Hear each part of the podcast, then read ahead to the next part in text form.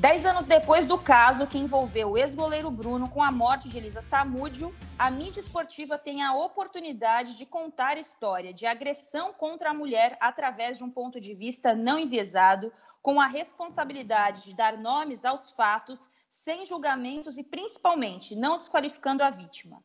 Dez anos depois de um caso que terminou com a morte de uma mulher, a mídia esportiva ainda não se preparou para tratar o tema. Nas redes sociais, inclusive, torcedores usam as vítimas para expor total clubismo e, no meio disso tudo, também surge uma enorme cobrança diante das mulheres do jornalismo esportivo sobre manifestações, como se o assunto fosse exclusividade de abordagem das mulheres o caso recente envolvendo o jogador Dudu do Palmeiras, a abordagem do possível retorno de Robinho ao Santos. E como nós, da mídia esportiva, não estamos preparados para abordar a violência de gênero, é o tema do Rodada Tripla, número 37, deste 29 de junho de 2020, e eu estou com convidados muito especiais. O tema desse Rodada Tripla foi inspirado num texto da maravilhosa, perfeita, sem defeitos, Marília Ruiz, é, que foi minha, exagerada, exagerada. foi minha companheira de jornal durante dois meses, quando eu estava começando no jornalismo esportivo. Com a gente também Lívia Laranjeira, repórter da TV Globo em São Paulo. Hoje estamos desfalcadas da presença de Amanda, mas temos Bárbara Coelho. Meninas, boa tarde. Obrigada pela presença de vocês. Não brinca aqui. E por, e por me ajudar a construir esse programa. Oi, Ana, oi, Lívia, oi, Marília. Que bom, né, poder juntar esse time para falar sobre um tema que a gente, infelizmente, precisa desconstruir a forma como a nossa imprensa trata, como a nossa sociedade trata, né? Porque se na nossa sociedade existe uma dificuldade muito grande de entendimento para ele, imagina dentro do esporte, que ainda é, em pleno século XXI, considerado um esporte genuinamente masculino. Então, é um prazer estar com esse time reforçadíssimo hoje para falar sobre isso. Marília. Oi. Que, que momento Obrigada de inspiração foi esse? Então, é, primeiro queria agradecer o convite para participar com vocês. Sou grande fã, vocês exageradíssimas, sem defeito, são vocês, a não ser o exagero.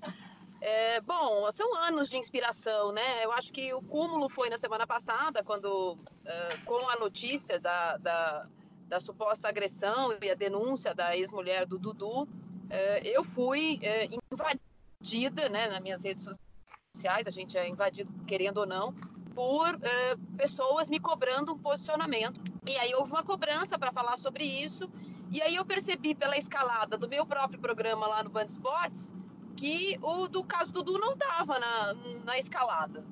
E aí, como eu estava na semana passada em home office, eu falei assim: ah, provavelmente vai ser chamado depois, né? Não consigo ter acesso ao, ao espelho remoto, é um programa de debate, então é mais difícil você ter acesso a isso. E aí, no finalzinho de um bloco, veio a notícia: ah, hoje aconteceu um problema com o Dudu, assim, assim, assado. Aí, quando voltou, eu falei: não, pera.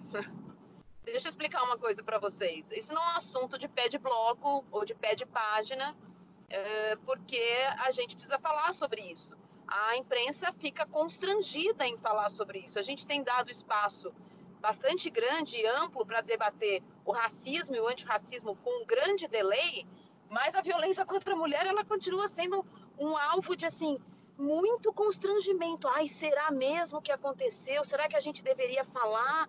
Será que não é um assunto só para os programas de fofoca? Olha, a gente não tem certeza, hein? Pode ser que ela esteja mentindo. Eu acho que a gente trata o assunto muito mal. E principalmente neste caso, a gente trata qualquer mulher que tem relação com jogador de futebol, jornalista, esposa, namorada, ex-namorada, fã, como Maria Chuteira. Lívia Laranjeira, você estava numa dessas cobranças de redes sociais é, nós, né, estávamos marcadas, eu, você, Marília, marcadas nessa cobrança de posicionamento sobre o caso do Dudu especificamente. E aí pinta tudo, né? Pinta um pouco de clubismo por parte desses, desses seguidores, desses torcedores. E também surge essa, esse ímpeto de que as mulheres têm a responsabilidade de falar sobre os temas é, que eles acham que a gente deve falar, né? É, como é que você viu isso? E, e, a partir dessa cobrança, falei, cara, a Lívia tem tudo a ver com o tema, porque ela sempre é cobrada por também se manifestar em relação a isso. E a gente se manifesta né, Ana? É, primeiro, eu queria agradecer o convite, é um prazer para mim participar aqui do Rodada Tripla. É, a gente já se manifesta no dia a dia. E aí vem essa cobrança porque a gente não se manifesta como as pessoas querem que a gente se manifeste. Não é porque a gente não fale sobre o assunto. Eu mesma já tinha tweetado sobre o caso Dudu. É importante a gente deixar claro que cobrir, abordar esse tema nos jornais, nos programas de TV, não significa.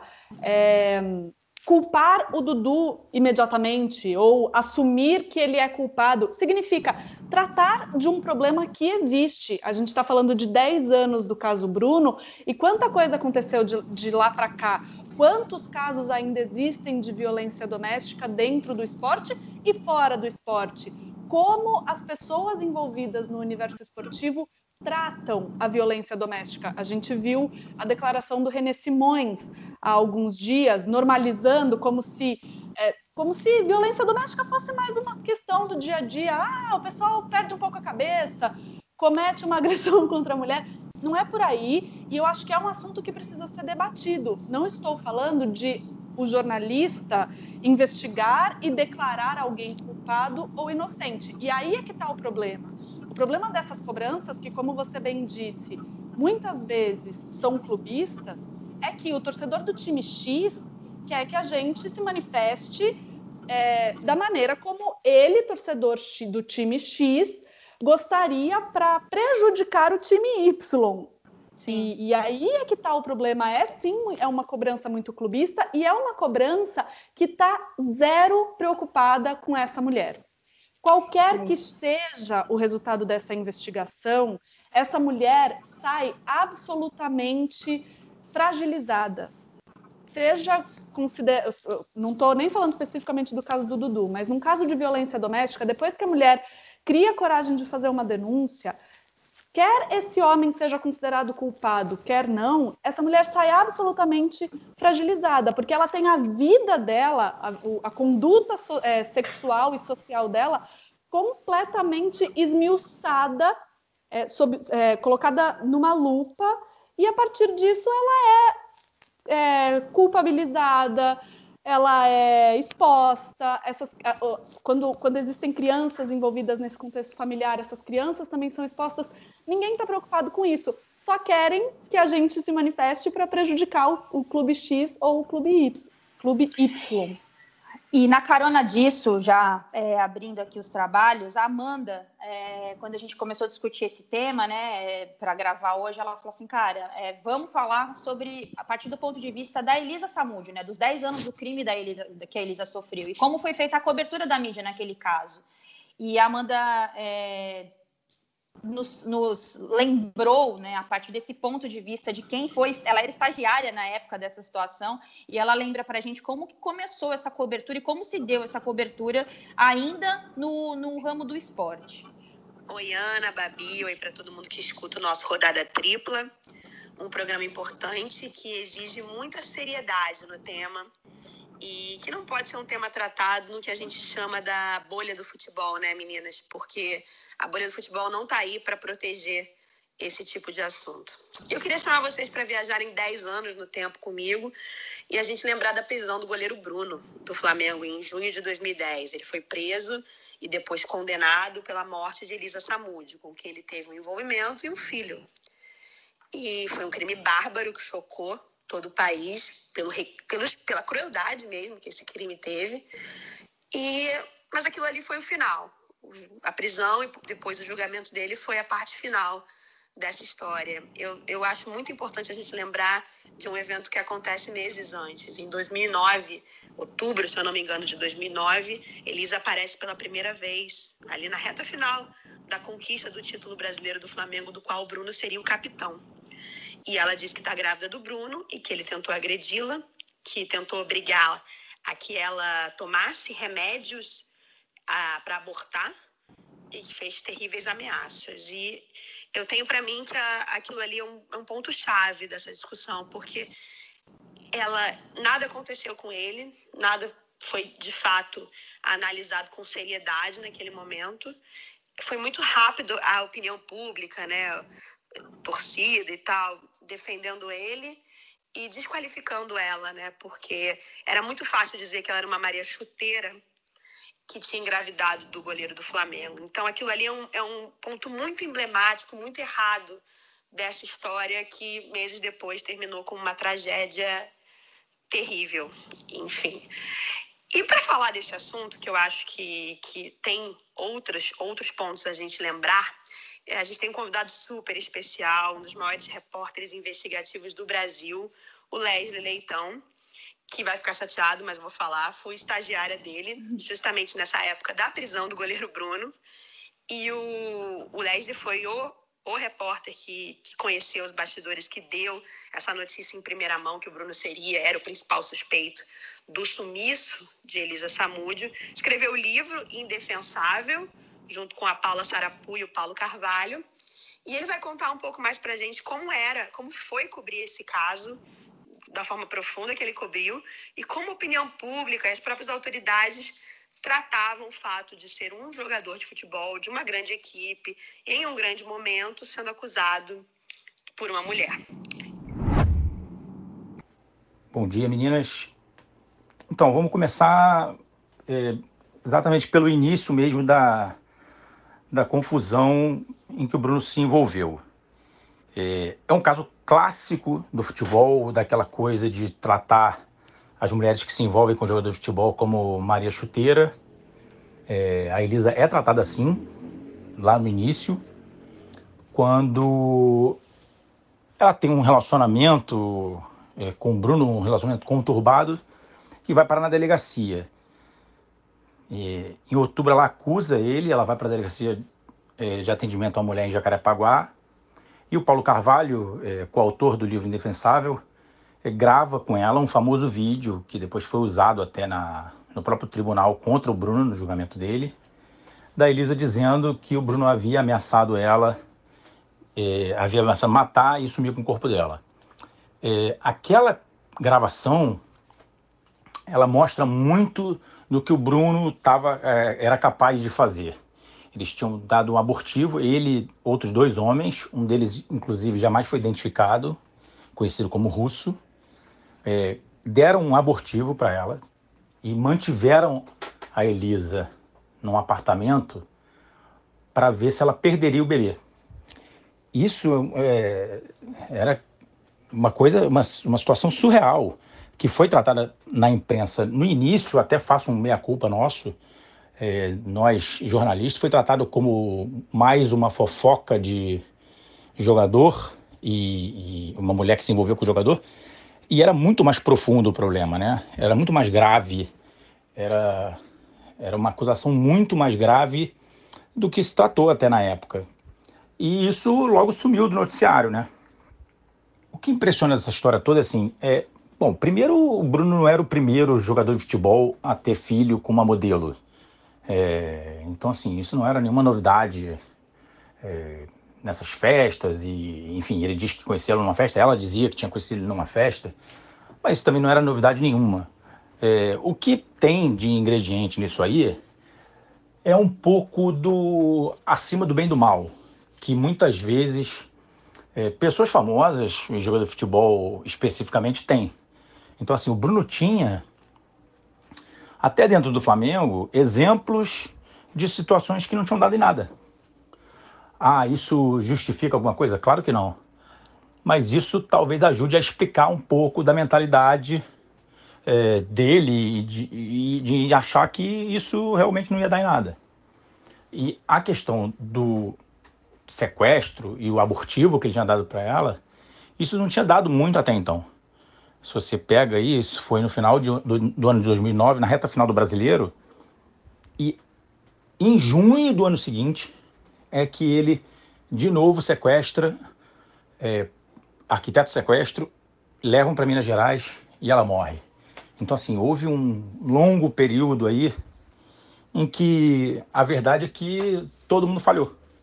Polícia, Justiça, Ministério Público, e sim, a imprensa poderia ter cobrado um pouco mais, talvez é, chegasse a uma, um resultado um resultado melhor antes disso, entendeu?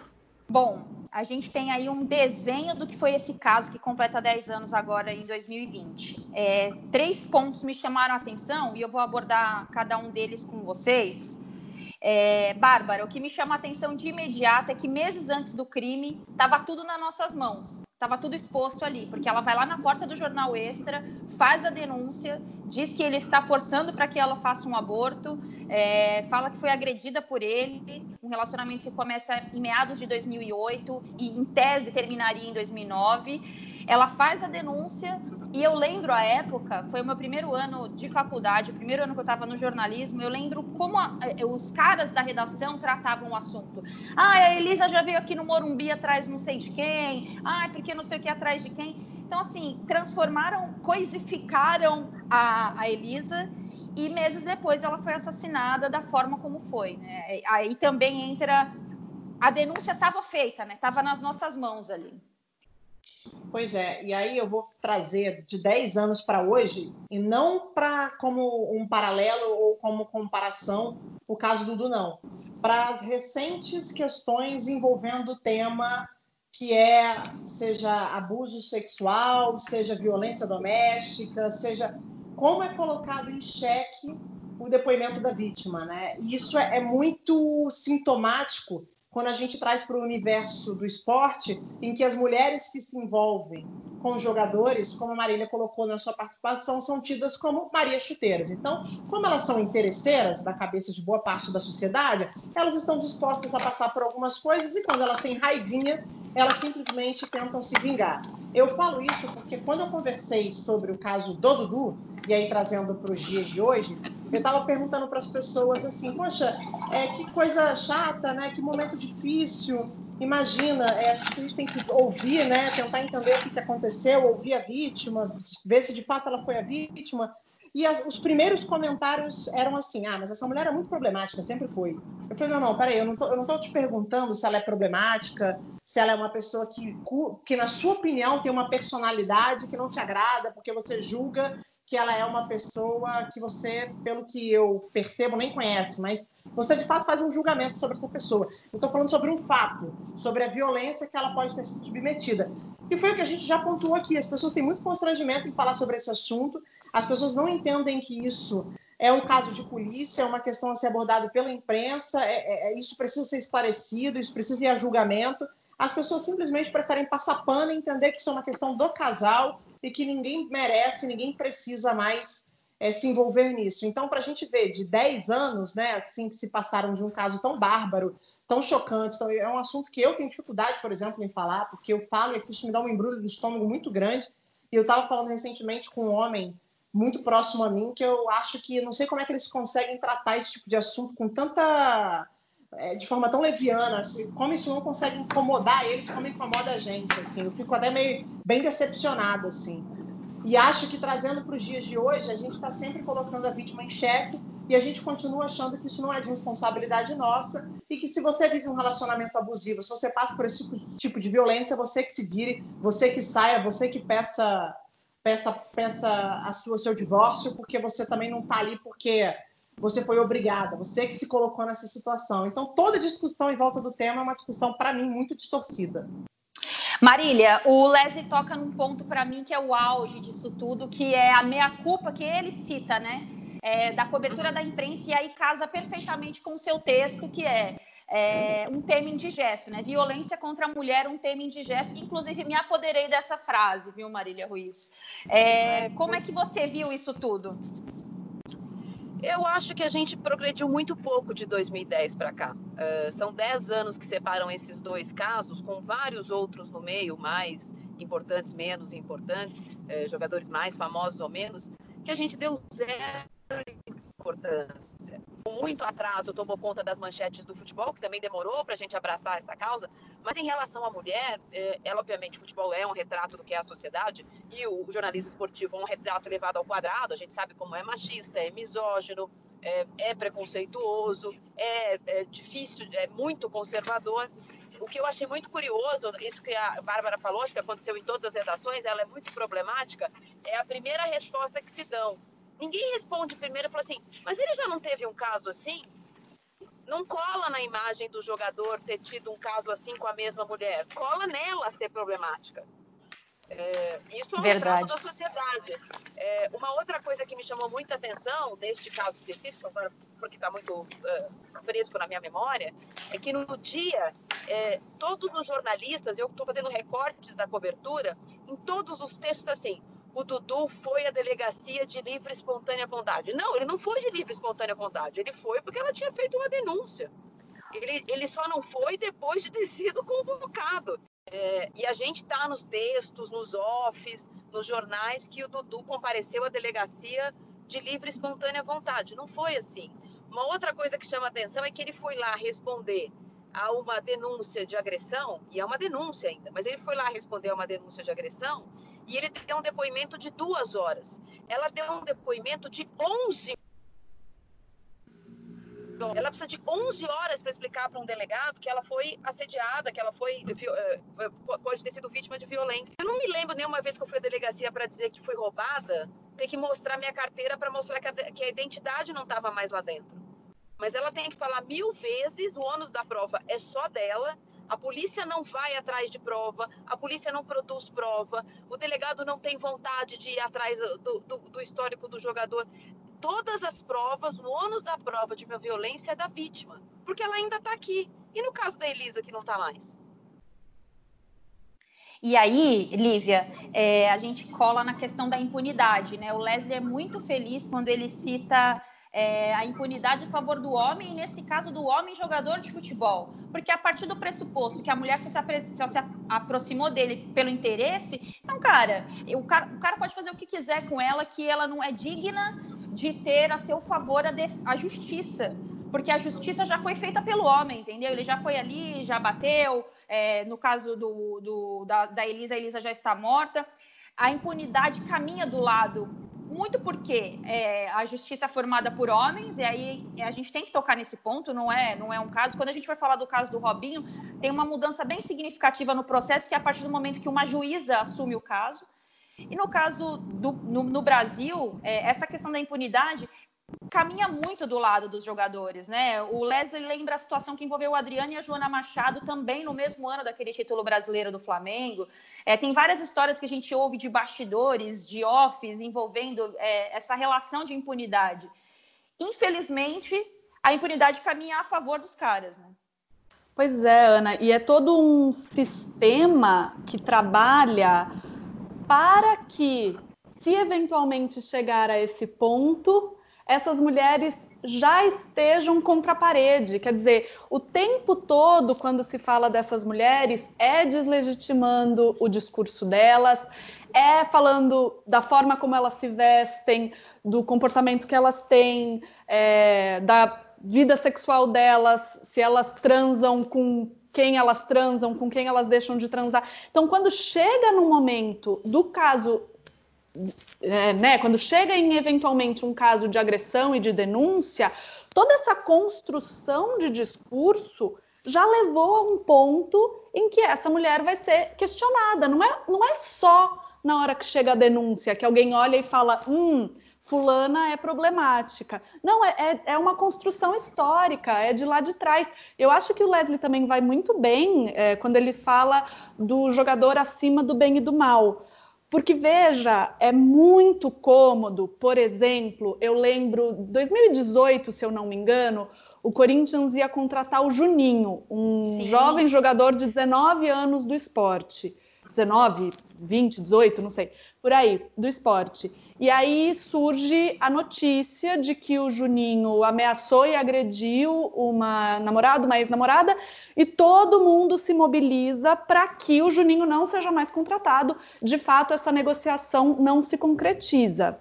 Agora, quando é o ídolo do clube, quando é o Bruno, quando é o Robinho, quando é o Dudu, é muito mais difícil haver essa mobilização tão automática, tão instantânea.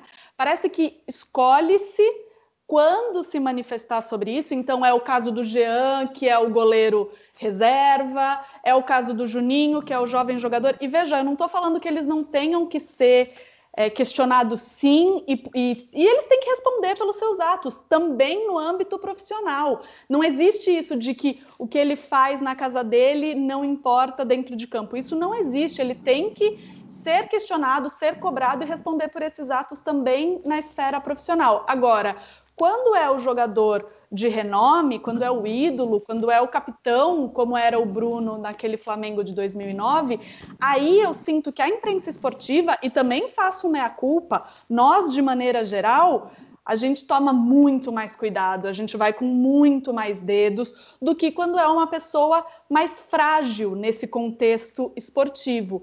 Então, eu acho que também é um ponto importante que, que o Leslie aborda, que é essa questão de que esse jogador já está acima do bem e do mal. Ele já atingiu um ponto em que ele não vai ser questionado. E ele sabe que ele não vai ser questionado. E ele sabe que o que quer que ele faça, essa mulher, por causa dessa construção de discurso de Maria Chuteira, de imagem de Maria Chuteira, ela é que vai ter que provar o que ela está falando. E muitas vezes isso é muito difícil. A gente sabe que é muito difícil é, comprovar, por exemplo, um caso de violência doméstica, que é um crime que acontece dentro de um ambiente familiar, dentro de um contexto privado, né?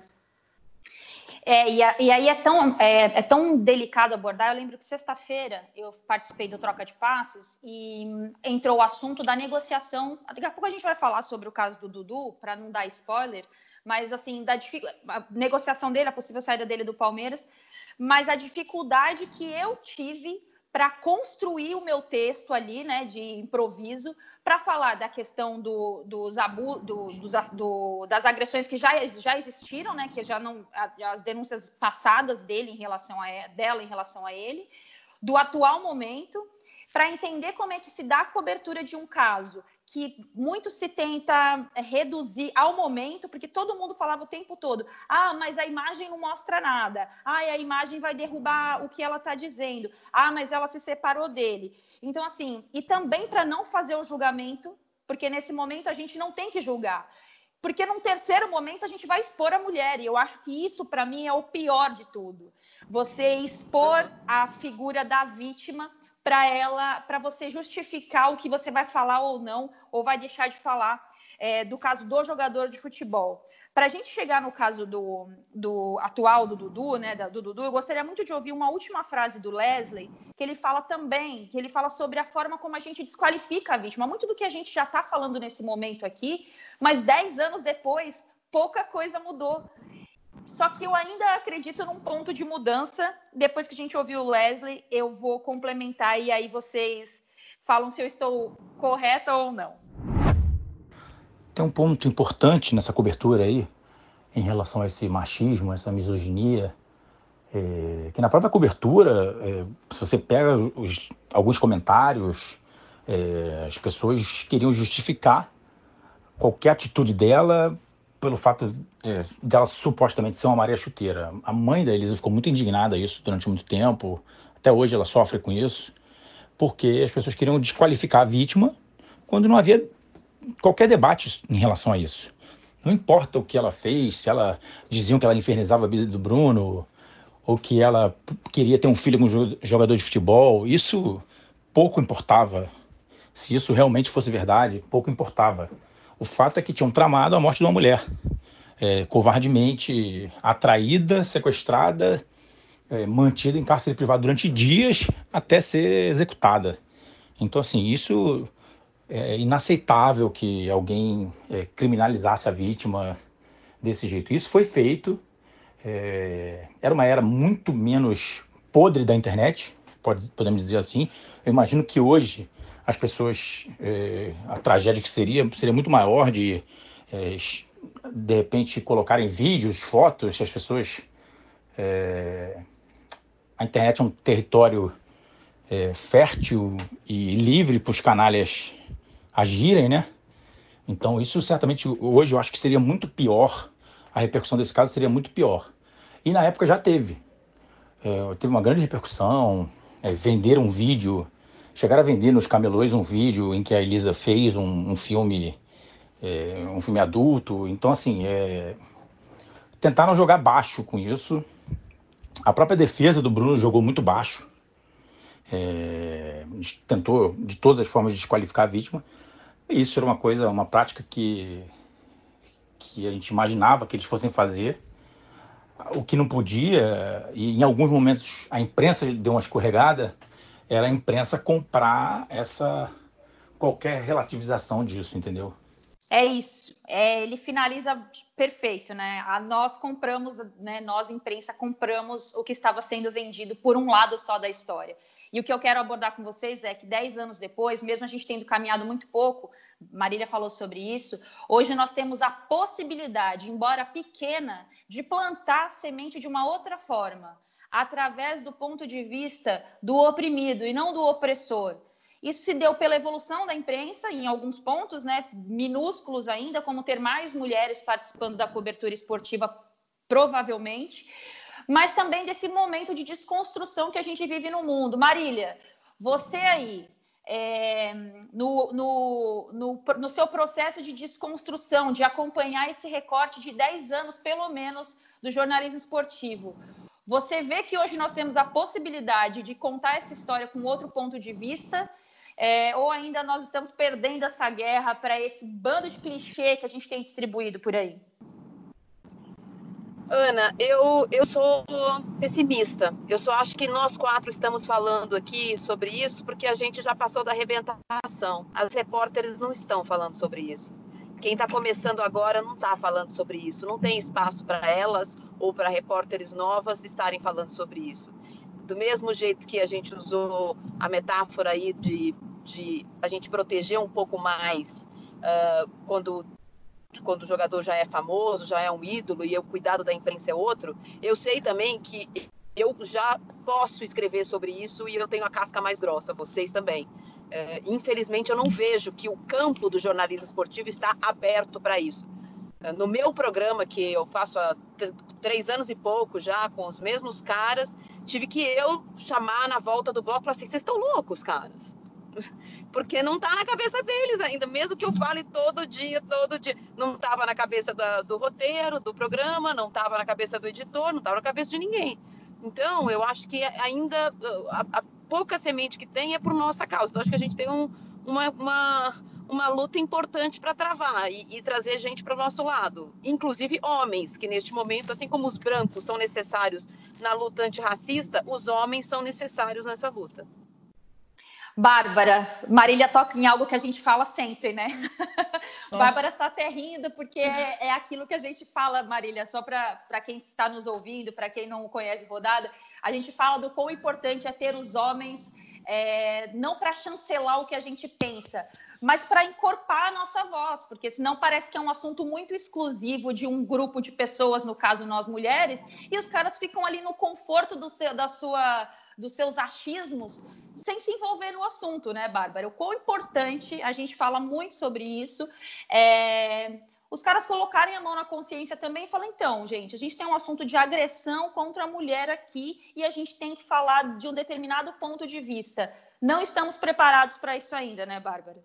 Não, não estamos, e eles não conseguem entender, ter o entendimento de que esse assunto me pertence. Esse assunto, ele faz parte também do meu convívio social, ele faz parte também de discussões sobre uma sociedade melhor que eu exijo para minha família, ele faz parte de uma construção de um ambiente de trabalho melhor para mim, porque não é uma luta que é, ela é para um lado, para uma melhoria, para uma situação. Eles até têm um entendimento que eu vejo muito precário e, e, e para mim resultado de uma falta de interesse sobre ele, que muitas vezes eles encaram essas nossas brigas e, com, e, e, lutas como se fosse uma coisa com ar de superioridade, como se em algum momento a gente exigisse algo a mais do que o que eles têm, o que eles produzem.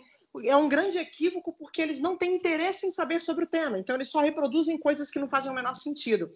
E a questão do Dudu, que é o nosso tema central nesse momento, é o que eu acho assim, quando a gente quer discutir o tema, as pessoas partem do pressuposto que a gente quer criminalizar o Dudu. Eu Exato. quero mais é que o Dudu seja inocente. Eu quero mais é que isso tudo seja um mal entendido. Eu quero mais é que essa mulher ela seja protegida. Eu quero mais que menos famílias passem por isso. Eu quero mais é que a gente tenha que menos discutir esse assunto. A gente só não pode passar pano, pô. Ele aconteceu, ele é um fato. E a gente tem que ir para a esfera judicial e a gente tem que descobrir de fato o que aconteceu. A gente não pode pegar, reproduzir falas e comportamentos de que dentro de uma relação entre um jogador e uma mulher existem coisas muito pré-estabelecidas. Ele é o garanhão que pode pegar todo mundo e ela entra nessa porque ela sabe disso, ela pode apanhar, ela pode ser exposta. Que loucura é essa? A gente reproduz que o relacionamento abusivo é, é comum, que eles acontecem e as pessoas que resolvam na casa delas. Eu vou contar uma coisa que aconteceu comigo numa festa que foi muito constrangedor, só para vocês dividirem, é, para dividir com vocês o que eu também sei que vocês acreditam. Eu vi uma mulher sendo violentada numa festa. E eu separei a briga. Eu saí da onde eu estava e eu separei a briga. Todo mundo deixou ela passar pela, por aquele momento e eu simplesmente saí da onde eu estava e me meti na frente dela. Quando eu me meti na frente dela, eu estava com um grupo de pessoas. Eu puxei ela, dei um copo de água para ela e falei: Olha, você precisa de ajuda? As pessoas que estavam comigo falaram assim: Bárbara, você não pode se expor, isso não é um problema seu. Eu falei: É um problema meu, sim. E ele é um problema meu a partir de agora porque ele aconteceu na minha frente. Eu peguei ela pelo braço e falei: Olha, você não precisa passar por isso. Você não precisa ir embora com ele. E ele me puxando, o cara tentando me machucar também. Eu falei para ela: vamos para minha casa, não tem problema nenhum, vai ficar tudo bem. Eu te juro que vai ficar tudo bem. Ela, me desculpe, eu agradeço a sua ajuda, mas eu tenho que ir embora com ele, senão vai ser pior. Quando eu saí dessa situação, que eu não tinha mais o que fazer, eu fui julgada por todas as pessoas que estavam comigo. Que aquilo não era problema meu, que aquela menina sabia o que estava fazendo, aquela era uma escolha dela, que quem estava perto não tinha que se meter, que o namorado dela estava ali, se ela está numa relação abusiva, é uma escolha dela. Então, esse assunto é um tabu, as pessoas não têm entendimento sobre ele, e eu lamento muito que a gente ainda tenha reprodução de pensamentos antigos, pensamentos inapropriados, por tanto que a gente evoluiu em outros aspectos, e pensamentos que são reproduzidos por uma grande maioria de homens e de mulheres que não querem passar por esse processo de desconstrução, porque elas também vivem dentro de um sistema que não permitem com que elas abram os olhos para e se despertem para esse tema. Então a gente acaba, como a Marília falou, a gente aqui se degladiando sobre o tema e uma grande maioria da população achando que ele é de interesse apenas de um casal. Eu queria Lívia. fazer só, só para você vai, vai. fica à vontade para falar o que você quiser, mas pegando carona no que disse a Bárbara, é, e somando com a Marília sobre também a nossa responsabilidade, né, o quanto a gente consegue atravessar essa fronteira para tocar em determinados assuntos e somos cobradas por isso, né, porque faz parte também do que a gente defende, por um, do jornalismo que a gente acredita, principalmente. É, mas aí tem a questão da internet, né? É, a internet já é ali o seu o primeiro tribunal de julgamento. Você já é o que você é a partir do ponto de vista dessas pessoas. E a gente vive e convive com isso diariamente com esse julgamento em cima do nosso trabalho, do nosso tipo de cobertura e, consequentemente, das vítimas de, de violência, é, da, dos próprios jogadores de futebol, é, do que a gente espera da cobertura.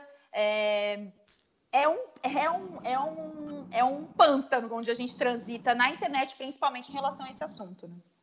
É muito difícil e é claro que a gente também se preocupa, né? A Marília falava sobre como a gente pode falar sobre isso, porque a gente também já chegou num ponto em que a gente tem um pouco mais de casca, mas é claro que a gente também quer se proteger de, ah, de, de, tanta coisa, né?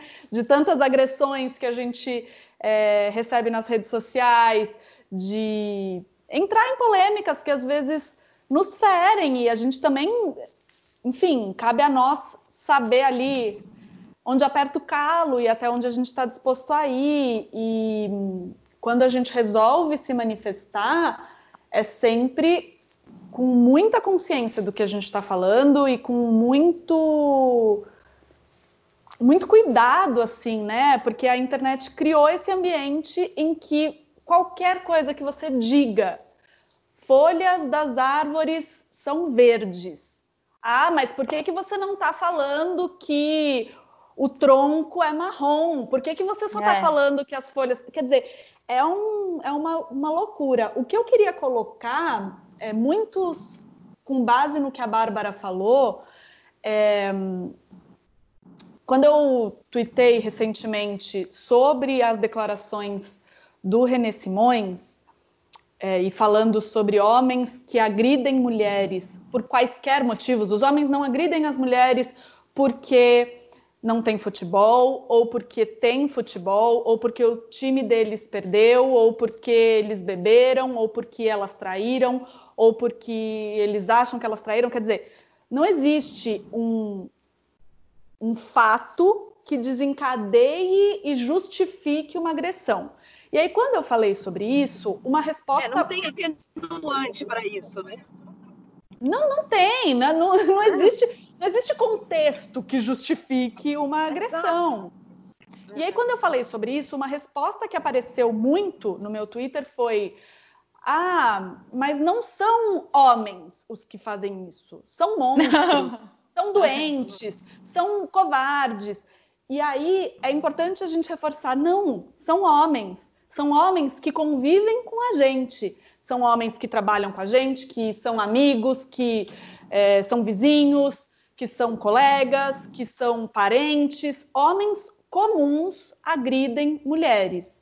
Quando a gente coloca que são monstros, que são doentes, a gente é, é isso, a, a, gente coloca. Relativiza, como, né? É, a gente coloca como se fosse uma classe específica de homens e que aquele, o resto deles não pertence a esta classe. E qualquer homem, assim, qualquer homem que pareça comum, não estou falando que qualquer homem vai agredir uma mulher, pelo amor de Deus, antes que venham falar, mas nem todo homem, eu sei que nem todo homem, mas o que eu quero dizer é assim: qualquer homem que agride uma mulher pode ter a cara que for, pode parecer um cara super do bem e super bacana, e é importante a gente saber isso, porque agressor não tem uma cara específica, não tem um comportamento específico. Então, do mesmo jeito que o comportamento da vítima ou da suposta vítima não pode servir para justificar qualquer que seja a agressão, o comportamento público desse suposto agressor também não pode servir de álibi. Ah, mas ele nunca fez isso antes. Ah, mas ele parece um cara super do bem. Ah, mas ele convive com a gente, ele é ótimo.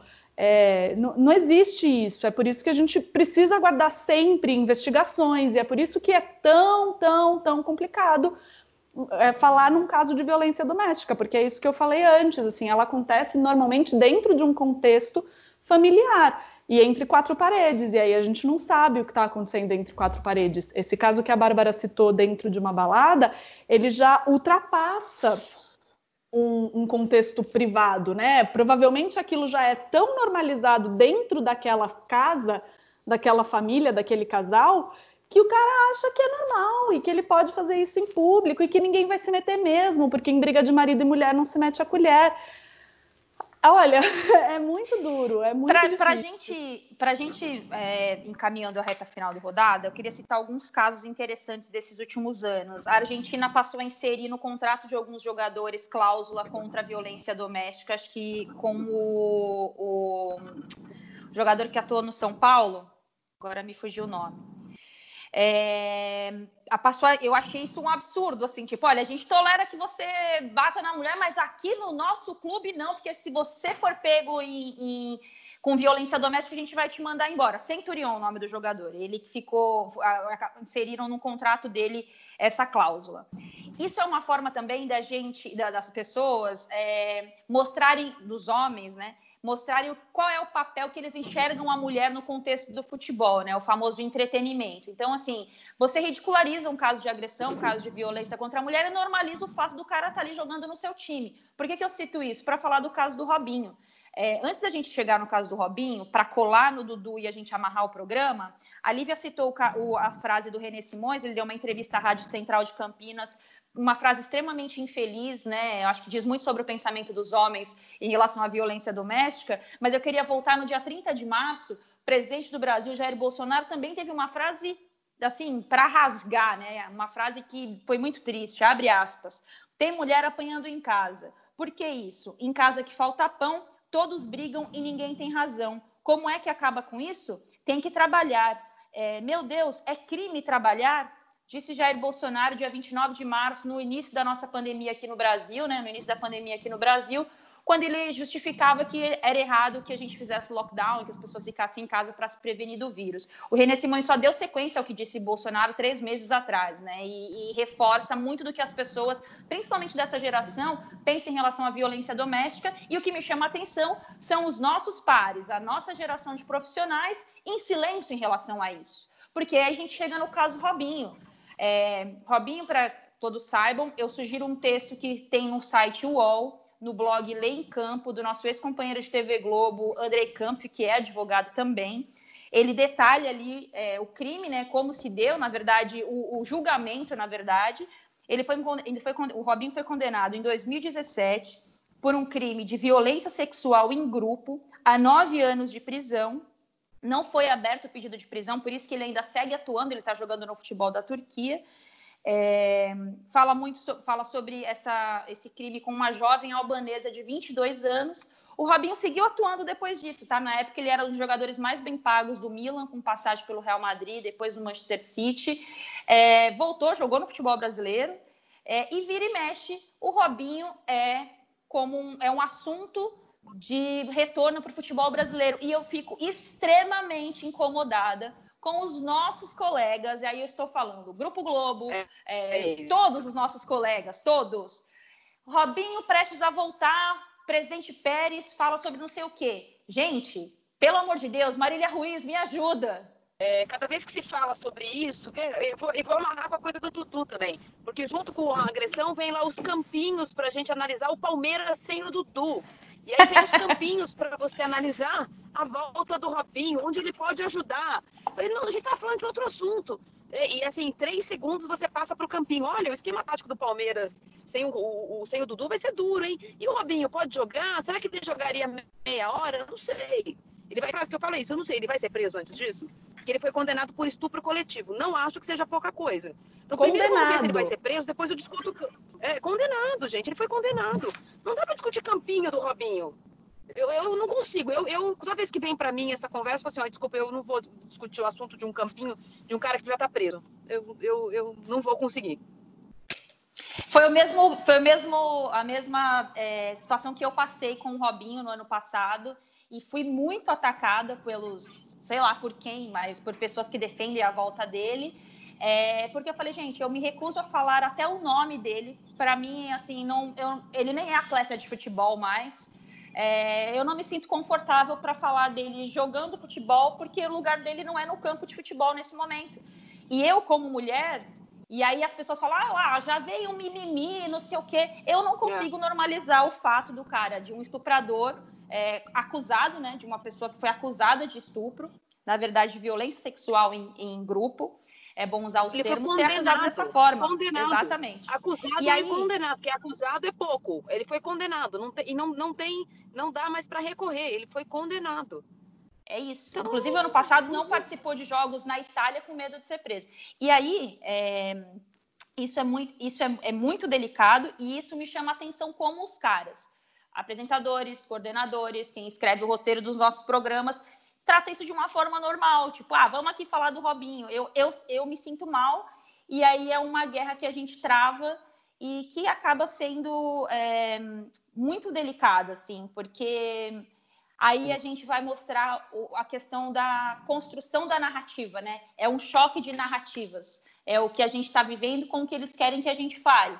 E aí a gente vê que nas redes sociais, e, e um detalhe importante, movimento, algumas pessoas, no ano passado, eu lembro, é, tentaram desqualificar a, o julgamento do Robinho, associando ao fato dele ter, é, ser o único negro, parece que, envolvido nessa situação do, do, do, do, caso de estupro. E eu recebi mensagens que eu não poderia me relacionar ao Robinho dessa forma, mensagens fortes, pesadas, que eu não poderia me relacionar ao Robinho essa, dessa forma, porque eu estaria sendo até racista em falar sobre esse caso de condenação por estupro. Então, assim, é um caso extremamente delicado para a nossa abordagem, só que é só você ler os autos do processo. Se você tem preguiça de ler os autos do processo, procura na internet, tem muita coisa que, que facilita para que a gente entenda o quão é uma aberração falar do retorno do Robinho no Brasil.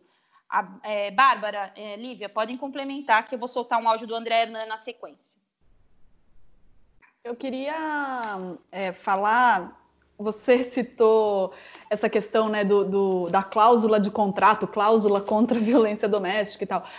É, o que eu queria pontuar, já também encaminhando para um, uma conclusão, é assim: é crime, tá? Não precisa de cláusula em contrato. Violência doméstica é crime. No Brasil, a gente tem Lei Maria da Penha, a gente, assim, veja, não é o clube que vai definir se o jogador tem ou não que ser punido e investigado. E é importante a gente dar o nome certo para as coisas. Eu recentemente estava falando com a Renata Mendonça, das Vibradoras, e a gente estava falando sobre como algumas palavras são usadas para suavizar determinadas situações. Então, René Simões cria polêmica. Não, ele não criou polêmica. É. Ele falou sobre o fato de ele ser cúmplice de crimes. Ele se eh, admitiu ser cúmplice de crimes. Porque se ele sabe que amigos bateram nas suas mulheres e ele não denunciou, veja bem, isso não é criar polêmica. E eu acho que é importante a gente, como imprensa, dar o nome às coisas e, e, falar abertamente sobre elas. É isso. A gente não vai julgar e condenar alguém. Não é o nosso papel enquanto jornalistas. Mas a gente vai falar: olha, Fulano foi denunciado por um crime, está sendo investigado por um crime. É, é, a primeira vez que ele é denunciado, é a segunda vez que ele é denunciado, ele já foi condenado antes, ele nunca foi condenado antes nomes claros às coisas. Fica muito mais fácil, fica muito mais claro. Ninguém precisa ficar em cima do muro, ninguém precisa ficar cheio de dedos para falar sobre isso, porque isso são os fatos. E eu acho que a gente, como imprensa, tem que ser responsabilizado por isso. Assim, a gente tem que ter essa responsabilidade de ser mais claro quando a gente fala sobre esse assunto, para não dar margem para interpretações. Eu acho que é um caminho aí. Ô, Bárbara, ontem o Esporte Espetacular levou ao ar uma matéria feita pelo André Hernan. Ele acompanhou aí o caso do Dudu, né, e da Malu Ohana, ex-esposa do Dudu. É, ele entrevistou a, a Malu e ele também acompanhou o lado do jogador de futebol, né? Quando o André Hernan começou a apurar essa notícia, né, a acompanhar essa notícia, eu converso bastante com ele e falei, cara, é uma casca de banana tremenda colocar um homem para fazer essa cobertura, não por ser um homem, todo mundo tem que cobrir esse tipo de assunto, mas por ser uma pessoa do esporte, que tem uma ligação com, o, com os empresários, com os jogadores, uma ligação que eu digo de fonte, de dia a dia, de cobertura, de viagens. Eu não estou querendo dizer que o André não é amigo do Dudu, estou falando uma relação profissional. Eu, por exemplo, se fosse repórter nesse caso, teria enorme dificuldade de administrar isso, porque eu conheço o lado da história do jogador de futebol é, do dia a dia ali do campo e bola e tal. Então eu, eu falei para ele, falei, é uma, é uma, enorme casca de banana. E o André falou assim para mim, cara, eu vejo isso como um desafio. E aí a matéria foi para o ar ontem no Esporte Espetacular e o André não conta para a gente rapidinho como foi o bastidor da construção dessa matéria para ir ao ar é, com todos os lados da história. E aí tem uma outra questão que depois a gente pode abordar, é, que é esse tal de outro lado da história. Fala galera do Rodada Tripla, que saudade, que bom estar tá aqui com vocês. E dessa vez para falar de um assunto um pouco mais delicado, né? Que foi a elaboração dessa reportagem para o Esporte Espetacular da acusação da Malu Hanna, ex-mulher do Dudu, atacante do Palmeiras, de agressão. Ah, o primeiro cuidado assim que eu tive para entrevistar a Malu, é, e claro, tudo pautado no equilíbrio, eu fiz uma, uma, uma coisa que fazia muito tempo que eu não fazia nas minhas entrevistas, que era roteirizar tudo, anotar todos os detalhes e anotar até perguntas que eu queria fazer para ela. Porque normalmente quando você está numa entrevista, a entrevista às vezes vai fluindo, é, o, o, entrevistado te fala uma coisa e aí você leva a entrevista por um outro lado, você cria expectativa de um assunto e ele vai passando para outro, quando é normalmente no dia a dia. Nesse caso, eu não podia fugir dos assuntos que eu queria abordar com ela. Eu não poderia fugir do roteiro, que era um roteiro de perguntas é, que foram pautadas no equilíbrio, né?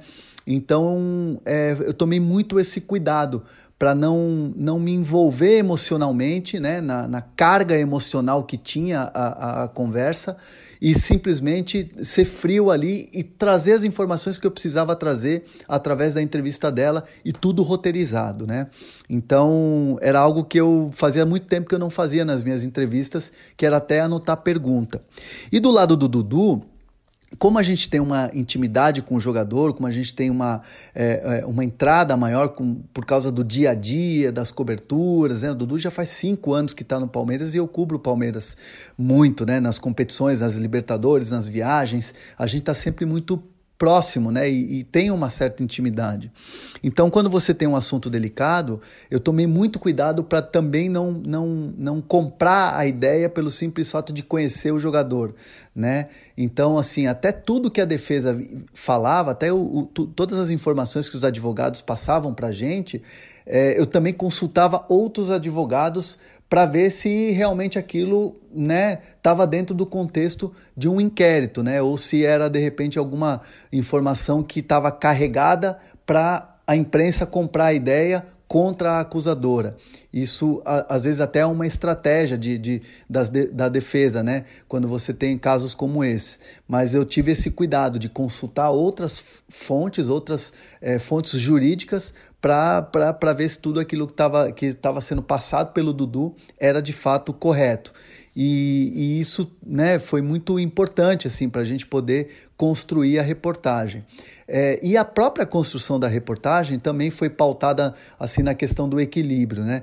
É, a gente abriu a matéria falando do caso, da acusação, logo na sequência a gente já mostra que o Dudu diz que as imagens não mostram uma agressão.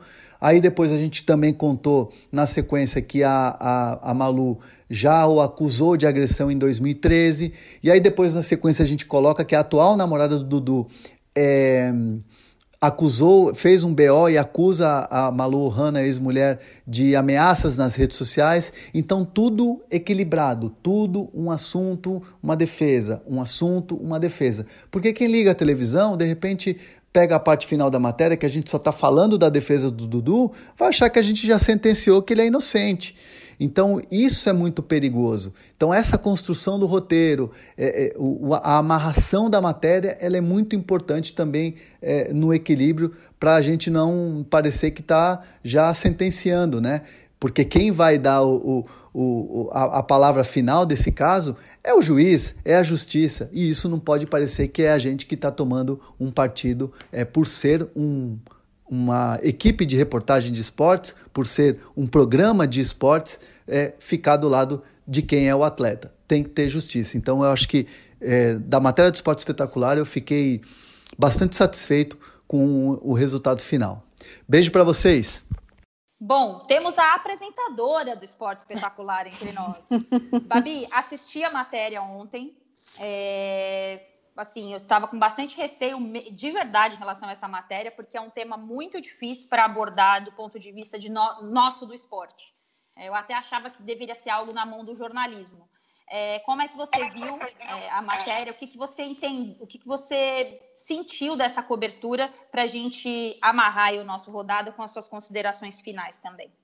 Então, Ana, assim, eu falei com o Hernan ontem depois do programa. A gente se falou porque ele é, confessou mesmo que foi um tema muito desafiador, né? Imagina, sai totalmente do que ele está acostumado a fazer. O André Hernan é um repórter extremamente competente e tenho certeza que foi uma matéria que, para a carreira dele, vai fazer muito sentido daqui a uns anos, quando ele, se Deus quiser, colher os frutos de coisas que ele, como repórter jovem, que tem essa veia investigativa, até mais de apuração de negócio, né? Mas eu acho que ele é um cara capaz de, de ir além disso.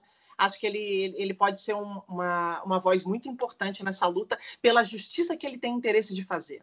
Eu acho que é aí que está o ponto. Assim, toda vez é muito comum a gente cair no senso comum da discussão, né? O que, que é, o que, que as pessoas queriam ver na reportagem de ontem? Eu estou falando não a gente, eu estou falando a sociedade como recorte, né?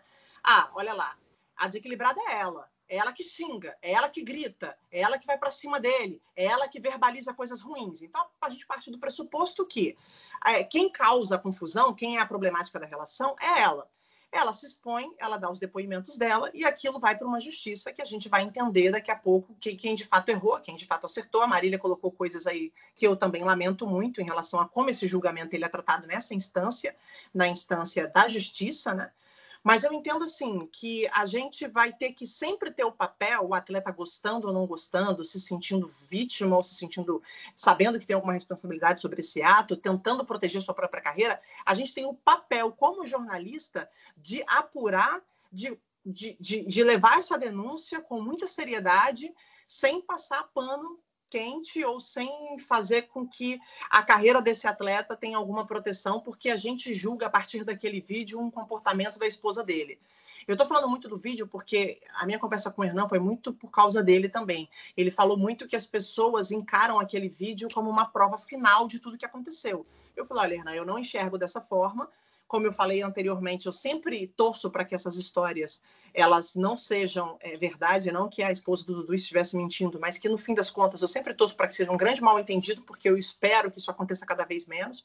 Mas se a gente tem uma denúncia, se a gente tem uma pessoa dentro de uma situação como é essa ex-mulher do Dudu e como é o Dudu, os fatos ontem no Esporte Espetacular foram evidenciados, a defesa foi ouvida, ela foi ouvida, as, os dois lugares, as duas pessoas tiveram voz ali para se defender. O Dudu não quis falar, mas a defesa dele entrou em contato e esclareceu o que, o que por parte dela deveria ser esclarecido, e agora a gente tem que levar isso para a justiça. Não é agora a internet virar e falar assim, tá vendo? Vocês viram lá os vídeos? Quem é a louca da relação é ela. Ele não fez nada, uhum. no vídeo não, não, quem tem que julgar não somos eu, não é a Ana Thaís, não é a Maria Ruiz, não é a Lívia Laranjeira, não é muito menos o André Hernan.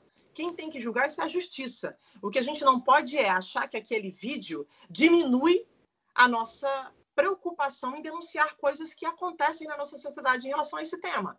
Então, assim, é, as coisas são diferentes, sabe? Eu acho que as pessoas estão muito mais preocupadas em mostrar. Tá vendo como, mais uma vez, é um caso de uma mulher louca que se aproveita de um jogador, do que de entender que isso é um problema muito sério da nossa sociedade e não cabe piada, não cabe a gente relativizar tantas famílias que passam por esse problema e os números só aumentam, né? Infelizmente.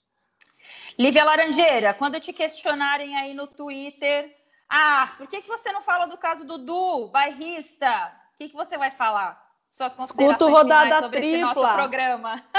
Eu vou falar, escuto rodada tripla, só com gente maravilhosa, falando não sobre o caso do Du, mas sobre um problema da nossa sociedade. Claro, também permeando aí o caso do Du, mas é isso. A gente não está aqui, como a Bárbara falou, para condenar ou inocentar ninguém, a gente não está aqui para sentenciar ninguém, a gente está aqui para discutir e para lembrar que condutas passadas não têm nenhum, nenhuma influência em casos novos, em casos atuais. Uma pessoa pode ter cometido diversos erros no passado e isso não faz com que ela não, não possa ser vítima de outros crimes é, e que isso não precise ser investigado. Eu espero muito, muito, muito, nesse caso do Dudu, especialmente que essas crianças sejam protegidas, que essa mulher seja é, cuidada e protegida, que tudo seja esclarecido. O Dudu também merece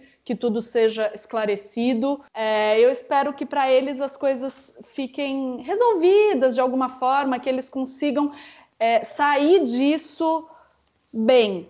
Acho difícil, eu acho que qualquer que seja o resultado da justiça, é uma família que sai ferida, são crianças que saem fragilizadas, um ex-casal uh, que, que se expõe muito, que se expôs muito, mas espero que casos como esse diminuam, mas que eventualmente, quando acontecerem, a gente saiba é, cobri-los de maneira equilibrada e tal. E para isso, eu acho que é muito importante a gente ter diversidade dentro da, das redações, diversidade de vozes, é, de gêneros, de cores, de enfim, de tudo. Quanto mais, quanto mais gente diferente, com bagagens diferentes, são olhares que enriquecem a discussão. Marília Ruiz, primeiro eu queria agradecer esse texto incrível que você nos brindou essa semana. Violência contra a mulher, um tema indigesto, está no UOL. Marília também no Band Esportes falando de futebol, pioneira, aça, aça, graça nesse meio do, nessa, nesse meio do jornalismo esportivo. Marília, daqui a pouco a gente vai ter que comentar a provável saída do Dudu é, para algum time que vai pagar uma bagatela aí para levá-lo. Eu achei essa notícia assim, por mais que os meus colegas digam que ah, é uma notícia anterior ao caso da Malu vir à tona, é, eu não trato esse caso como uma fuga, mas eu acho que o Dudu no futebol brasileiro vai ter o carimbo da violência doméstica ou da agressão ou da, da, da denúncia. E quando a gente for avaliar o Dudu, se o Palmeiras arrebentar no campeonato e ele for de novo o principal jogador do time, nós teremos essa marca para falar sobre esse jogador. É, suas considerações finais e, de novo, muito obrigada pelo seu texto que inspirou o nosso rodada triplo mais longo dessa temporada. Eu que agradeço o convite, muito obrigada pela, pela, pela dessa conversa, que a gente consiga inspirar mais uma pessoa, mais outra pessoa. Se a gente conseguir contagiar mais o coronavírus, né, essa nossa taxa de, de, de contaminação for mais de um, né, for dois, for três, a gente vai conseguindo ampliar a discussão. Acho que a imprensa esportiva precisa evoluir, acho que a gente precisa ser permeável a assuntos indigestos como esse e outros não são poucos, mas esse é o que estava na pauta da semana passada e passou desapercebido. A saída é, iminente do Dudu, é, ainda que há quem diga que a proposta é anterior à denúncia, ela é conveniente porque não é a primeira proposta pelo Dudu, mas é a primeira que ele aceita conversar. Ele não quis ir para a China, ele não quis ir não sei aonde, dessa vez ele quer ir. Então eu acho que é conveniente ele sair, é, ele conversar agora. Né? É uma conversa que agora ele topou ter e isso é, é óbvio que tem relação à situação da imagem dele neste momento. Espero que a situação seja resolvida e que a gente tenha serenidade, equilíbrio e mais do que isso, que a gente seja inventivo para tratar desse assunto daqui para frente, que promete ser longo. Porque se a gente continuar tratando como pé de página, daqui a pouquinho a gente vai estar tá fazendo campinho para a volta do Dudu. Perfeito. É isso, meninas. Muitíssimo obrigado pela participação de todas. É, na semana que vem a gente volta com mais uma edição do Rodada Tripla. Esse podcast tem a edição de Bruno Mesquita e Maurício Mota, a coordenação de Rafael Barros e a gerência de André Amaral.